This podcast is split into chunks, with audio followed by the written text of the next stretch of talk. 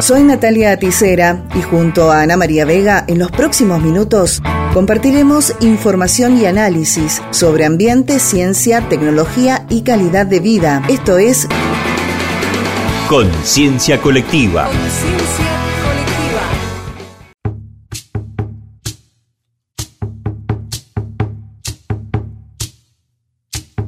Aunque no lo sepas, en tu barrio seguramente hay personas que se dedican a la ciencia. ¿Por qué lo hacen? ¿Qué sienten? ¿Y qué piensan?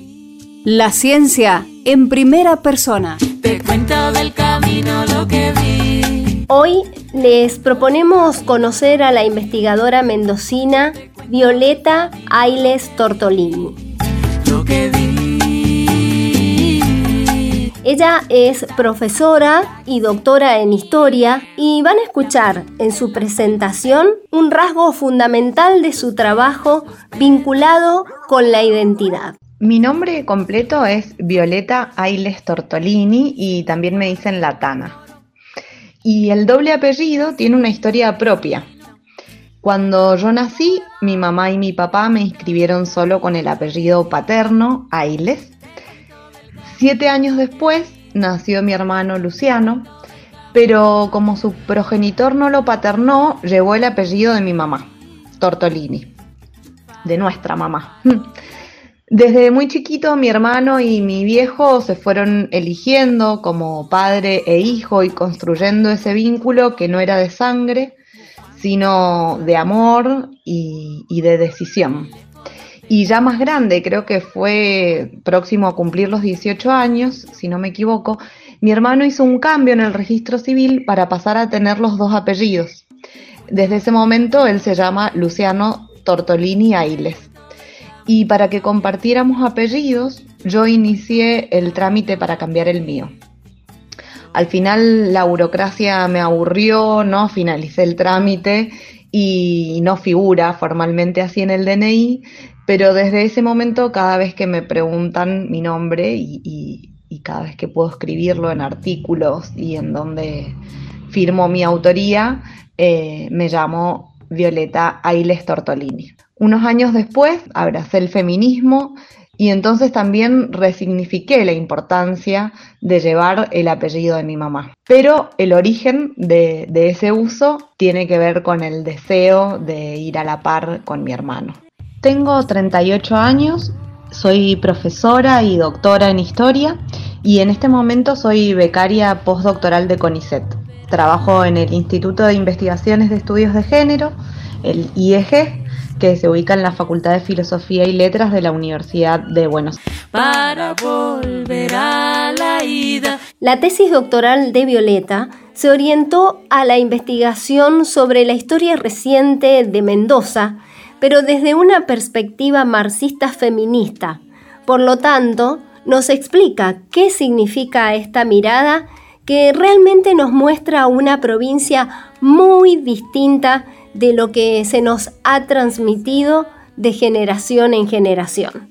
No digo en la escuela porque prácticamente nada se enseña en las escuelas de Mendoza sobre nuestra propia historia, Así que es muy valioso el aporte que nos hace Ailes Tortolini. Para mi tesis doctoral hice un trabajo de reconstrucción histórica de una experiencia revolucionaria, guerrillera en los años 70 en mi provincia. Me refiero a la historia del Partido Revolucionario de los Trabajadores, Ejército Revolucionario del Pueblo, cuyas siglas son PRT-ERP, que se desarrolló en Mendoza entre 1973 y 1976. A partir de ese trabajo inicial fui desprendiendo otras búsquedas, como por ejemplo un trabajo sobre la historia de vida de Diana Triay, quien fuera la responsable política de la regional Mendoza del PRT-ERP y que fue secuestrada junto a su compañero Sebastián Llorens el 9 de diciembre de 1975. Luego, a principios de 2013, sus restos fueron identificados por el EAF y devueltos a su familia. Diría entonces que me dedico a la investigación histórica, prestando especial atención al periodo que denominamos eh, historia reciente o más específicamente a los años 70. trabajo desde una perspectiva interpretativa marxista, feminista. Es decir, que al indagar en la historia lo hago rastreando las marcas de clase y de género, ya que las personas hacemos la historia desde una identidad situada y determinada por nuestra experiencia habitual. Me aboco particularmente a la historia local mendocina desde un interés muy temprano, allá cuando era estudiante de grado, que surgió por el malestar que me provocaba el relato histórico hegemónico, construido fundamentalmente por los profesores de la Facultad de Filosofía y Letras de la Universidad Nacional de Cuyo, y digo los profesores en masculino, porque eran todos varones. Es un relato que empalma con la visión que sostenían los sectores dominantes en los años 70, pero que además en general la población mendocina lo cree como un relato verídico, ¿no?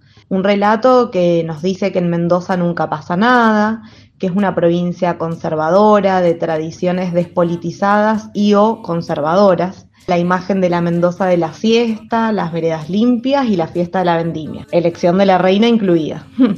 Se trata de un relato que borró de la historia local la conflictividad social y a los sujetos de la clase trabajadora, el pueblo y sus organizaciones, y que además recurrió a la figura del infiltrado a la hora de explicar ciertos fenómenos de la lucha de clases local, como por ejemplo el mendozazo. Por lo tanto, se trata de una historia institucional, machista, pero además poco apegada a la rigurosidad científica, ¿no? a la fundamental confrontación de fuentes que demanda el trabajo investigativo. Bueno, con otras historiadoras de mi generación y también con compañeras provenientes de otras disciplinas, fundamentalmente de la sociología, y esta vez hay que decir casi todas mujeres, venimos trabajando hace ya varios años en la reconstrucción de la historia local, dando cuenta de una versión muy distinta de la historia de Mendoza. Estos trabajos permiten conocer otras tradiciones subalternas, rebeldes, indóciles, como la historia de los barrios populares de la provincia, por ejemplo el barrio San Martín, Olivares, Flores, Virgen del Valle, o el movimiento obrero y sus organizaciones, el Mendozazo, las experiencias feministas, las organizaciones que participaron de la lucha armada, el movimiento de sacerdotes para el tercer mundo, la represión parapolicial previa al golpe de Estado y también los dispositivos represivos locales durante la última dictadura genocida. A la hora de relatar sus viajes por estudio y trabajo, la doctora Ailes Tortolini detalla a las personas con que se vinculó en los distintos lugares y también nos brinda datos sobre su participación y gusto musical con grupos de otros países que por supuesto hemos incorporado en este espacio. Carretera del regreso que sea de doble vía. Sí, sí, viajé a otros países.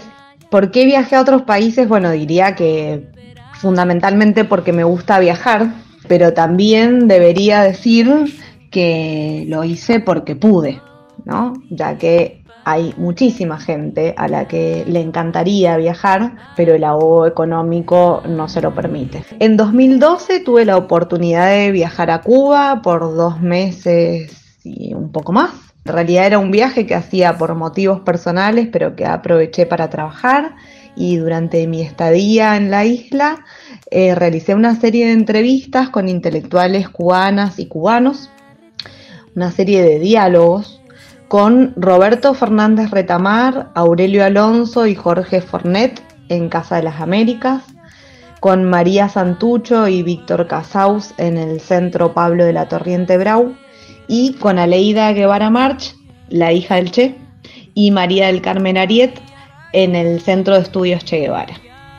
Esos diálogos después fueron recogidos en el libro Cuba, la herejía revolucionaria, y quiero destacar que ese libro fue editado con la inmensa colaboración de mi amigo Hugo Montero, quien fue fundador e integrante de su estada y que falleció el año pasado luego de contagiarse de COVID.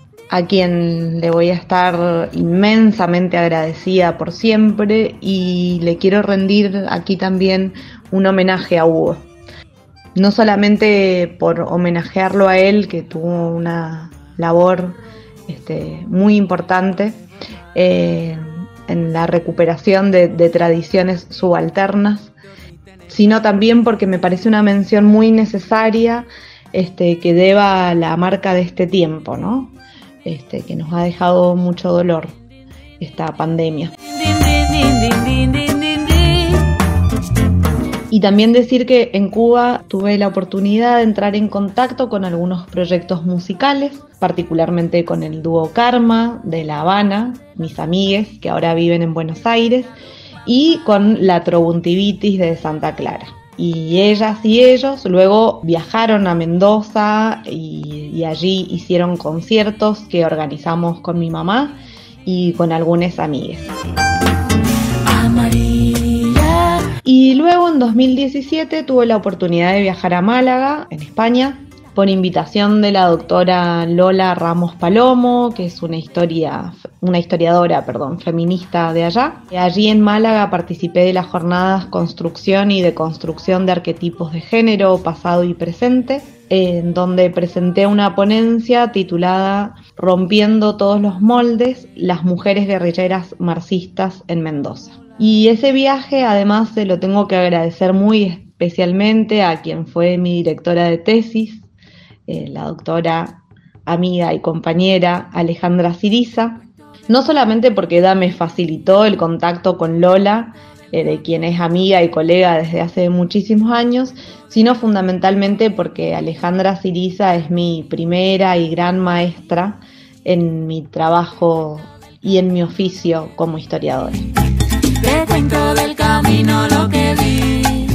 Visibilizar historias ocultas es uno de los logros que Violeta destaca de su tesis doctoral y su trabajo en investigación. Así lo manifestó a la hora de relatar la forma en que la última dictadura cívico-eclesiástico-militar actuó en nuestra provincia contra las y los militantes del Partido Revolucionario de los Trabajadores, si hay algo de lo que quisiera rescatar de lo que hago, porque lo hago con mucho amor y un confeso compromiso militante, es que mm, creo que mi trabajo sobre el PRTERP en Mendoza aportó al reconocimiento de su propia historia política a quienes fueron integrantes de esa experiencia y que vivieron la dictadura en las cárceles, el exilio o el incilio. ¿no? El genocidio en Mendoza se llevó la vida de más de la mitad de los integrantes de esa organización, eh, una organización que llegó a tener aproximadamente 120 personas y de las cuales este, poco más de 60 se encuentran desaparecidas. Pero no solamente se llevó la vida de esas personas, sino que también buscó la dictadura borrar de un plumazo ese proyecto revolucionario que encarnaba un horizonte anticapitalista socialista. Cuando diseñaron los planes de exterminio, los militares denominaron a las y los militantes perretistas como irrecuperables. Ellos consideraban que tal vez había otras orientaciones políticas que podían ser cooptadas, reinventadas, recuperadas en una vuelta al juego democrático dentro de los márgenes del capitalismo. Pero no así quienes integraban la guerrilla marxista y hay que decir que en eso creo que no se equivocaban porque las y los militantes del PRTERP tenían una convencida decisión de lucha por la transformación total de las injusticias. Edas y Edos, inspiradas e inspirados en la Revolución cubana, perseguían un horizonte socialista y no estaban dispuestos a negociar por menos. y vuelta tenga. Y yo decía, como si no alcanzara con la desaparición física de sus militantes durante la dictadura, luego, con la restauración democrática, también vino la teoría de los dos demonios, que quiso igualar a las y los militantes revolucionarios con las patotas y los grupos de tarea de la dictadura. Y aunque esa idea falsa se ha ido desmontando, aún hoy pesa una estigmatización respecto de la lucha armada que dificulta reconocer esa historia. Entonces yo creo que con mi trabajo aporté a las y los sobrevivientes, pero también a las nuevas generaciones, a conocer ese sueño revolucionario que fue encarnado por mendocinas y mendocinos.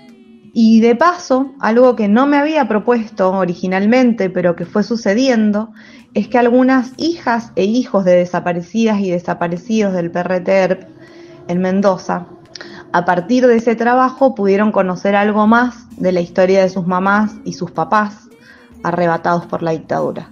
En ese sentido, quiero decir que desarrollo mi trabajo investigativo desde el compromiso por mantener viva la memoria de nuestras y nuestros 30.000 compañeras y compañeros detenidos desaparecidos.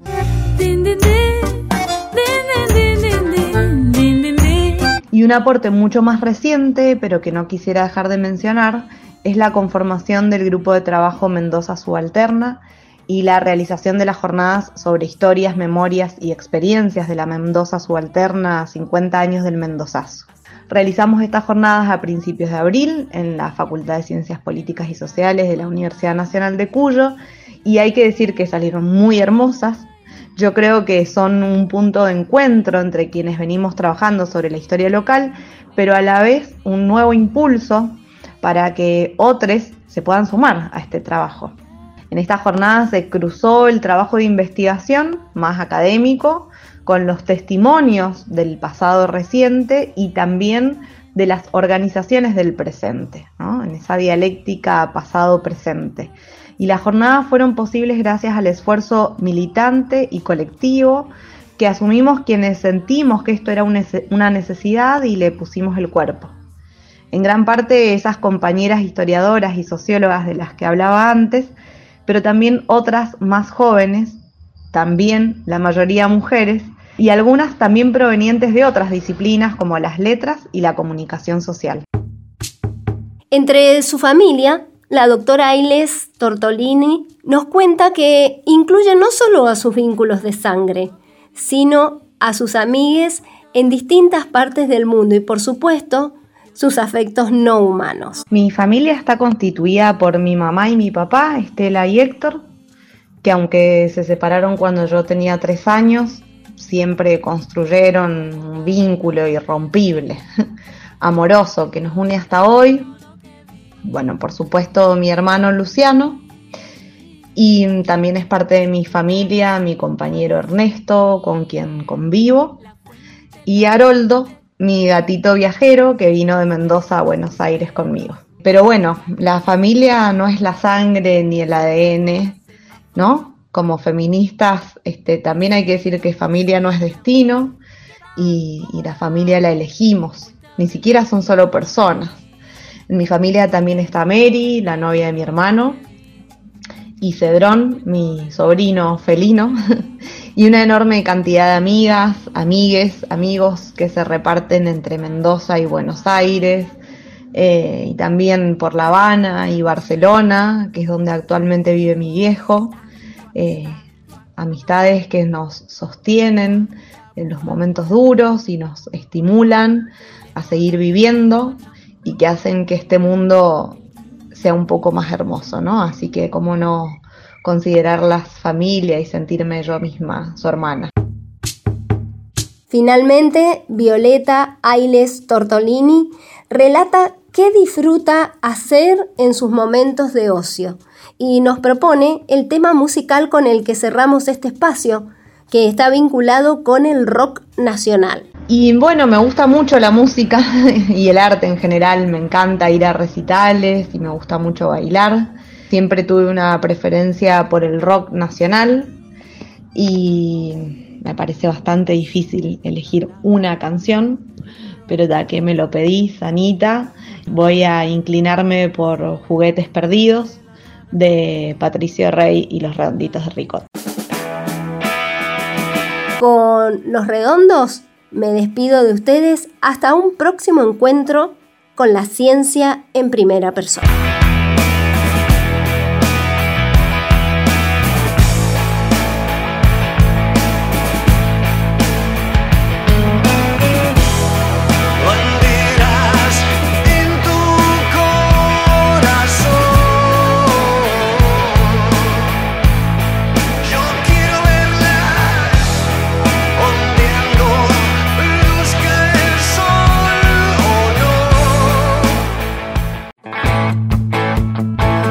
Esto fue Conciencia Colectiva.